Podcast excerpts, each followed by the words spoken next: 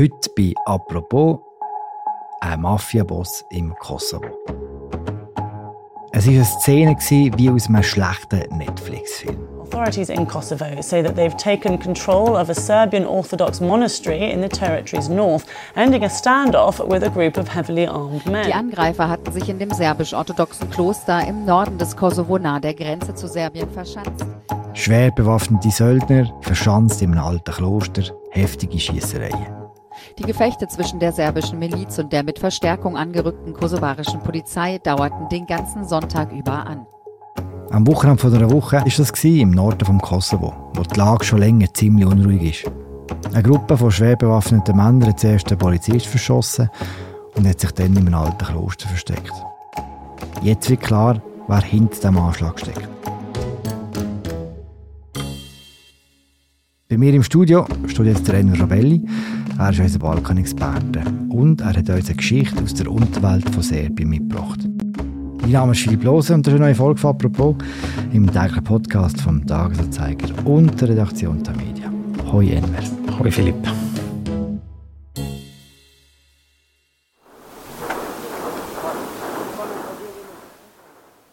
Enver, kannst du jetzt zuerst einmal durch die blutigen Ereignisse führen, die von einer Woche im Norden vom Kosovo stattgefunden haben? So am äh, Sonntagmorgen gegen halb drei haben versucht serbische Extremisten mit Hilfe von zwei, drei Lastwagen oder anderen Fahrzeugen eine Brücke, Straße zu blockieren im Norden von Kosovo. Die Polizei hat Wind bekommen. Eine Patrouille ist am Tatort äh, hingefahren und dann sind die äh, Beamten beschossen worden und der Polizist ist umgebracht worden. Es hat sich herausgestellt, dass es eine größere Gruppe ist von bewaffneten Leuten und zum Glück ist eine Sonderpolizeieinheit von Kosovo ziemlich schnell vor Ort gewesen. Und dann haben sich die Typen in einem Kloster zurückgezogen. Äh, dort sind offenbar auch mehrere Pilger gewesen, haben die praktisch zu Geisel genommen. Und äh, nachher ist es eigentlich zu einer Schüsserei gekommen, äh, weil sie am Anfang Widerstand geleistet haben. Äh, kosovarische Polizei hat natürlich auch zurückgeschossen, aber sehr zurückhaltend, weil sie haben natürlich nicht Zivilisten in Gefahr bringen.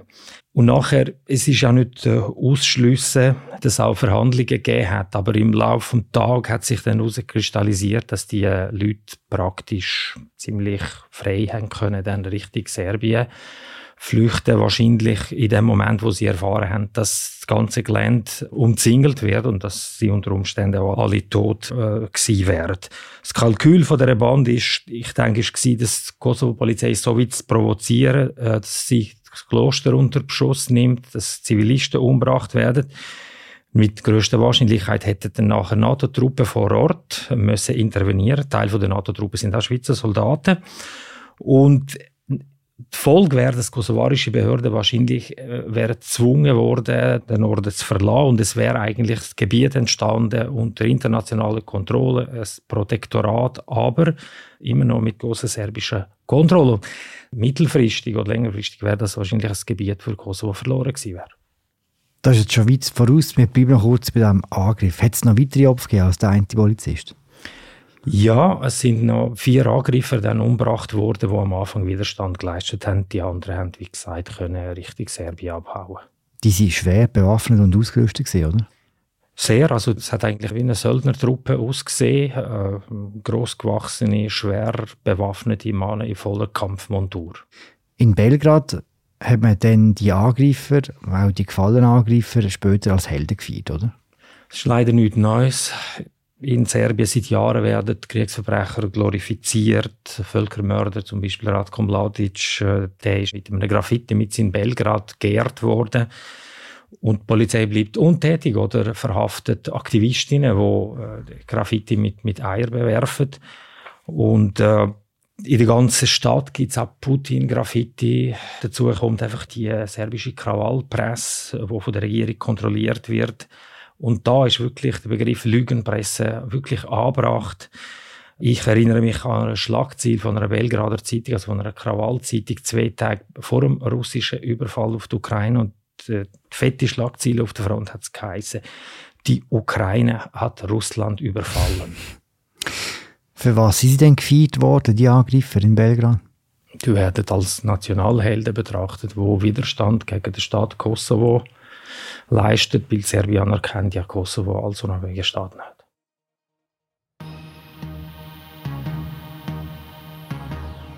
Dobro večer, ja sam Gorislav Papić, gost Oka večeras. Aleksandar Vučić, predsjednik Srbije. Gospodin Vučiću, dobro večer, dobrodošli u RTS. Dobro večer vama. Danas je u Srbiji dan žalosti. Auch der Präsident von Serbien, Alexander Vucic, hat sich zu diesem Angriff geäußert. Srbija naime obeležava dan žalosti ili odredila je dan žalosti zbog tragičnih događaja. Das ist ein Ausschnitt aus einem Fernsehanspruch. Was haben wir da genau gehört? Ja, der Vucic ist natürlich ein großer Schauspieler. Seine äh, Fernsehinterviews sind eigentlich wie Theaterstück. Er macht so dramatische Posen, er macht dramatische Pausen. Äh, er diffamiert politische Gegner, macht immer so zwischen den Zielen auch so Vorwürfe, ja, irgendeine westliche Hand, westliche Geheimdienst könnte eine Rolle gespielt haben, äh, Verschwörungstheorien. Und das ist wirklich, das ganze Interview ist so eine Mischung aus verschiedenen äh, Erklärungen, die wenig glaubwürdig wirken. Er hat gesagt, die serbische Stadt hat von dem Anschlag, von dem Mordanschlag nichts gewusst. Gleichzeitig hat er gesagt, ja, er hat seit einem Jahr hat er gewusst, dass da etwas äh, vorbereitet wird, dass etwas im Tun ist. Und da stellt sich die Frage, wieso hat eigentlich die ganze Regierung, Geheimdienst, Armee, Polizei nichts unternommen? Was ich äh, sehr dreist gefunden habe, ist, wie er äh, die wenigen Serben in Kosovo, die loyal zum Kosovo-Staat stehen, eigentlich als Nazi-Kollaborateur dargestellt hat. Also die Rhetorik ist unglaublich äh, provozierend, toxisch, schlimm und ich frage mich mal, was ist die Strategie dahinter? Das macht eigentlich das Leben auch von den Serben in Kosovo nicht einfach. Er ist nicht der Einzige, der sich sehr pointiert geäußert hat. Auch der äh, Novak Djokovic, Nummer 1 im Tennis, hat sich zu diesem Vorfall geäußert, oder? Ja, genau. Er hat einen Post verbreitet auf seinem äh, Instagram-Account, glaube mit der Botschaft: Jede Träne bittet zu Gott, jedem Serben schmerzt die Seele. Und jetzt wird er natürlich als Nationalheld in Serbien gefeiert, weil er jetzt äh, auf die Seite von Angreifer oder laut USA und EU eigentlich auf die Seite der Terroristen steht. Okay. Das ist die serbische Seite. Währenddessen hat das Innenministerium in Pristina im Kosovo ein Video veröffentlicht. Hast du das Video angeschaut? Habe ich angeschaut.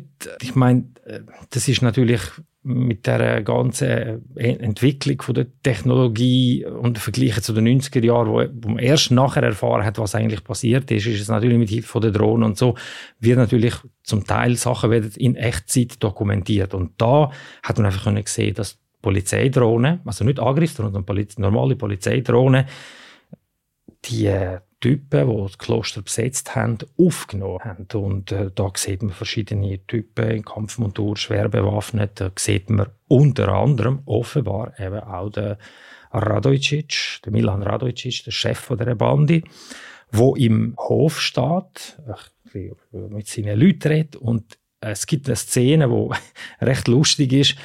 Offenbar hören sie einfach Geräusche von dieser Drohne und merken, sie werden fotografiert, aufgenommen und plötzlich verschwinden sie dann in den Innenräumen vom Kloster. Der Milan Radojicic, der ist glaube ich eine ziemliche Nummer, oder? Woher kommt er?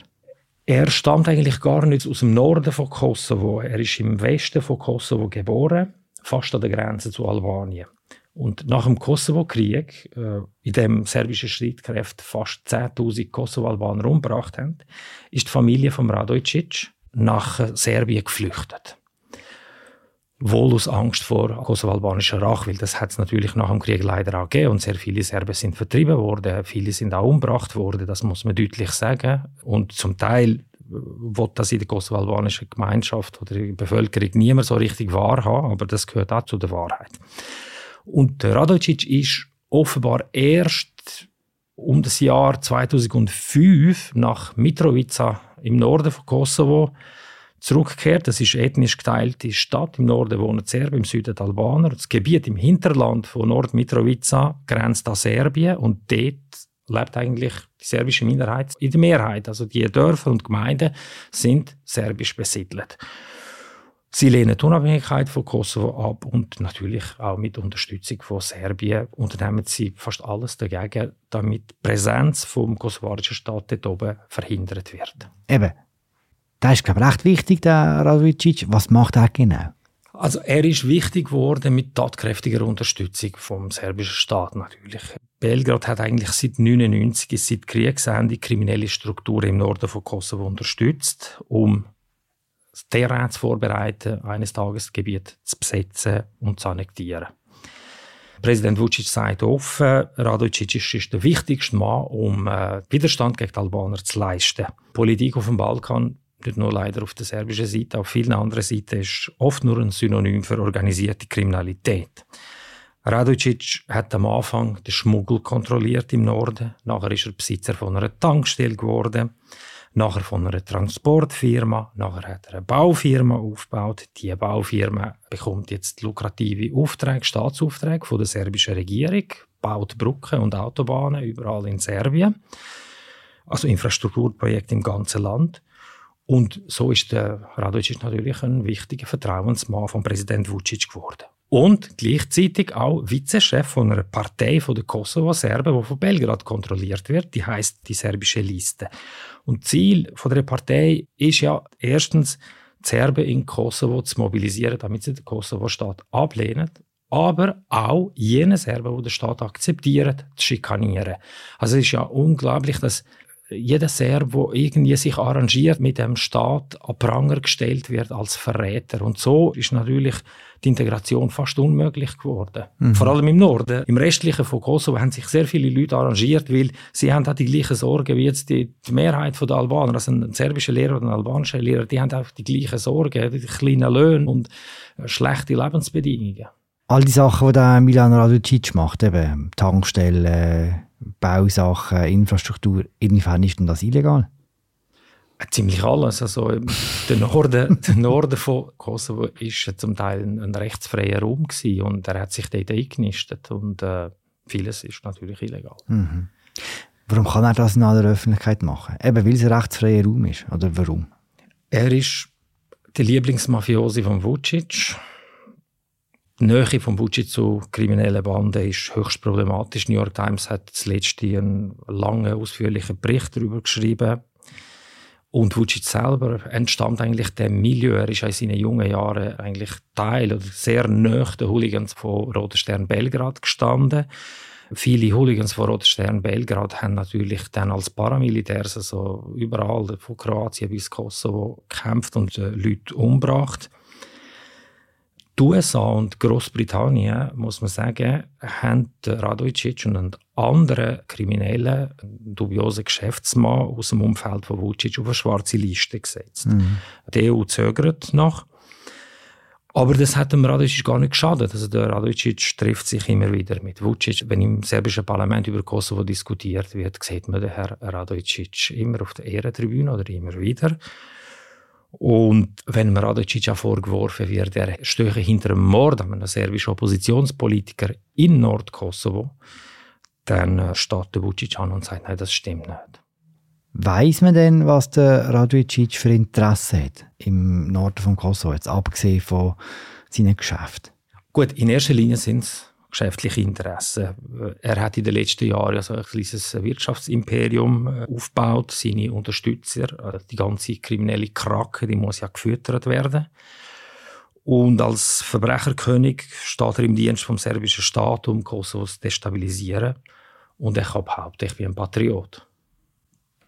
Und das Problem, nicht nur in Serbien leider, ist, dass einfach keine Trennlinie zwischen Politik und organisierte Kriminalität gibt. Im Gegenteil, es gibt eine Symbiose zwischen der Unterwelt und der politischen Elite. Das Land hat in den 90er Jahren vier Kriege angezettelt. Slowenien, Kroatien, Bosnien, Kosovo. Hunderttausende von Leuten sind verheizt worden, als Kanonenfutter missbraucht worden. Vergangenheitsbewältigung findet nicht statt serbische Menschenrechtler hat geschrieben über den Vorfall in Kosovo, Serbien ist kein gutes Land für junge Menschen. Der Staat produziert täglich Ereignisse, die zum Krieg aufrufen. Und das ist tatsächlich ein Riesenproblem für die Gesellschaft. Mhm. Du hast am Anfang gesagt, was der Hintergrund der Attacke könnte sein. Kannst du das vielleicht noch mal kurz auf den Punkt bringen? Warum steht der Milan Radojcic in diesem Kloster? Warum der Angriff? Es gibt verschiedene Vermutungen. Eine Vermutung ist, dass der Radojcic Gefahr erkannt hat, dass ein Friedensabkommen zwischen Serbien und Kosovo dazu könnte führen dass im Norden Recht und Gesetz durchgesetzt werden. Und das ist natürlich dann geht einfach seine Geschäftsgrundlage futsch. Und dann kann er auch nicht mehr schalten und walten, wie er will, in seiner Hochburg. Darum hat die Rebellion. Oder er hat im Auftrag vom Staat gehandelt, um einen Konflikt im Norden zu provozieren und die serbische Armee zu einer Intervention zu ermuntern.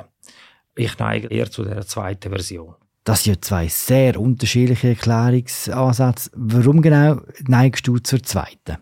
Weil Serbien durchaus ein Interesse hat, den Teil von Kosovo zu besetzen, zu annektieren, unter Kontrolle zu behalten, irgendeiner Art und Weise. Und vor kurzem bin ich in Zagreb und habe mit einem kroatischen Kollegen geredet, der vor ein paar Jahren den Vucic privat getroffen hat. Und der Vucic hat laut dem kroatischen Kollegen gesagt, das hat er öffentlich geschrieben, die letzte Linie in Kosovo ist der Norden. Also das gäbe er nicht her.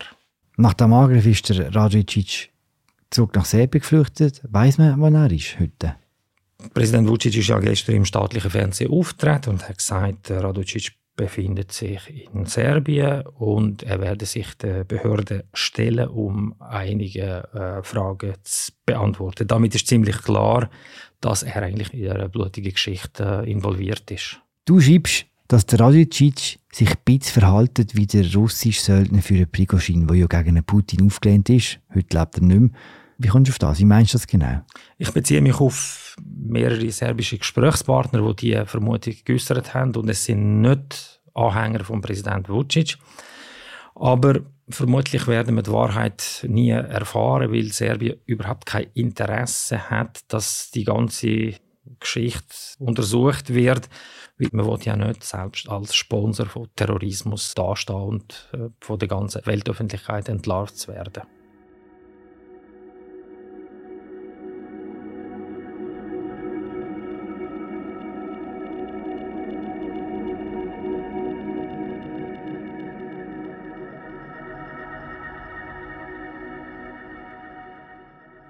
Haben kürzlich über die Lage vom Kosovo geschwätzt. Kannst du noch mal ganz kurz zusammenfassen, was genau das Problem ist? Im vergangenen Herbst äh, haben äh, kosovarische Polizisten serbischer Abstammung im Norden haben den Dienst quittiert auf Befehl von Belgrad. Bürgermeister sind zurückgetreten. Und nachher hat die kosovarische Regierung angekündigt, sie ist auch verpflichtet, von Gesetzes wegen äh, Wahlen zu organisieren. Da hat man versucht, äh, die Serben zu überzeugen, an Wahlen teilzunehmen sie haben die Wahlen boykottiert. Und es ist eine absurde Situation entstanden, dass äh, Bürgermeister in vier Gemeinden im Norden gewählt worden sind, Albaner, mit 1,7 Prozent, 2 Prozent. Völlig, also ohne Legitimität. Man kann sagen, es sind demokratische Wahlen, aber null Legitimität. Und der Westen hat dann gefunden, Kosovo ist verpflichtet, Wahlen zu organisieren. Aber die Bürgermeister sollen nicht in Bürgermeisterämter ihre Funktion ausüben, sondern irgendwo, weil das provoziert Serben. Und dort hat der äh, Ministerpräsident von Kosovo, der auch kein einfacher Typ ist, auf Stur gestellt und gefunden, nein, also wir haben jetzt demokratische Wahlen gehabt, also müssen die Bürgermeister ihre Macht ausüben, sozusagen. Und als er das versucht hat, sind Serben natürlich auf die Barrikade gegangen und haben über 20 NATO-Soldaten auch zum Teil schwer verletzt. Und ich glaube, das ist einer der grössten Fehler, die der Ministerpräsident von Kosovo gemacht hat. Er ist ein Politiker, der gerne behauptet, Kosovo muss auch ein souveräner Staat sein, aber äh, die Wahrheit ist, Kosovo ist immer noch sehr viel angewiesen auf die Hilfe von westlichen Staaten. Und dort hat er wirklich auch ein Problem mit der internationalen Gemeinschaft. Du sprichst die internationale Gemeinschaft an. Was halten denn die davon jetzt, von diesen Vorkommnissen im Kosovo? Sie verurteilen es natürlich, aber man muss auch sagen, Vucic wird sehr milde behandelt, weil man versucht ja, ihn zu überzeugen, dass nach dem Angriff von Russland auf die Ukraine, dass er irgendwie die Allianz mit Russland beendet. Und er macht es auch sehr geschickt. In der UNO äh, hat er mehrmals auch im westlichen Sinn eigentlich abgestimmt. Und was äh, viel wichtiger ist, und es gibt verschiedene Berichte oder Vermutungen, dass Serbien über Umweg auch Ukraine mit, mit äh, Waffen beliefert. Und das ist für den Westen extrem wichtig, weil es gibt in Europa vor allem zwei Staaten, wo Munition produzieren, wofür sowjetische Waffen in die Ukraine passen, Bulgarien und Serbien. Aber das Ganze hat natürlich einen Hintergrund, was jetzt passiert und wieso sich die Lage jetzt zuspitzt. Äh, es gibt seit einem Jahr einen deutsch-französischen Friedensplan, der von beiden Seiten Konzessionen verlangt. Serbien muss stillschweigend Kosovo anerkennen, nicht explizit, nicht, nicht faktisch, aber indirekt schon. Und im Gegenzug muss Kosovo der lokalen Serben eine noch breitere Autonomie einräumen. Der Premierminister von Kosovo hat eigentlich den Grundlagenvertrag unterzeichnen im vergangenen März in Mazedonien am schönen Ochridsee. Vucic hat abgelehnt. Er hat gesagt, ich habe schreckliche Schmerzen in meiner rechten Hand. Also er könnte in den nächsten vier Jahren gar nicht unterzeichnen. Also er will er will eigentlich rauszögern, rauszögern bis zum Geht nicht mehr. Und was er macht, ist eine Art äh, Rosinenpickerei, ein Wort, das wir in der Schweiz gut kennen. Also er sagt, ich will nur über die Autonomie der Serben reden. Und der Ministerpräsident von Kosovo sagt, nein, das kann man nicht machen. Entweder reden wir über das Ganze oder über gar nicht. Weil wer gibt eigentlich Kosovo eine Garantie, dass Serbien, wenn Kosovo den Serben eine breite Autonomie gewährt, dass Serbien die Verhandlungen nicht verlässt. Das ist überhaupt nicht garantiert. Und so ist es natürlich, äh, ja, sind es einfach die Gespräche, befinden sich im Moment in einer Sackgasse. Mhm. Das heißt, es ist alles offen, wie es jetzt dort weitergeht. Ja, es kommt jetzt darauf an, wie die internationale Gemeinschaft reagiert. Äh, die jetzigen Vermittler, der slowakische Diplomat Miroslav Lajčák, ein ehemaliger Außenminister, und der EU-Chefdiplomat Borrell, die haben sich ziemlich diskreditiert in dieser ganzen Sache und sind auch nicht so glaubwürdig. Und wenn es aber einen neuen Versuch gibt mit anderen Vermittlern oder wenn es wirklich einen ernsthaften Versuch gibt von den Amerikanern und Europäern, dann könnte ich mir vorstellen, dass es eine neue Initiative gibt, auf Grundlage von dem Vorschlag, wo Frankreich und Deutschland gemacht haben. Danke, Elmer. Gerne. Der Text vom Enver über Milan Radojicic, den wir sehr gerne verlinken. Danke, dass ihr zugelassen habt. Wir hören uns morgen wieder. Ciao zusammen.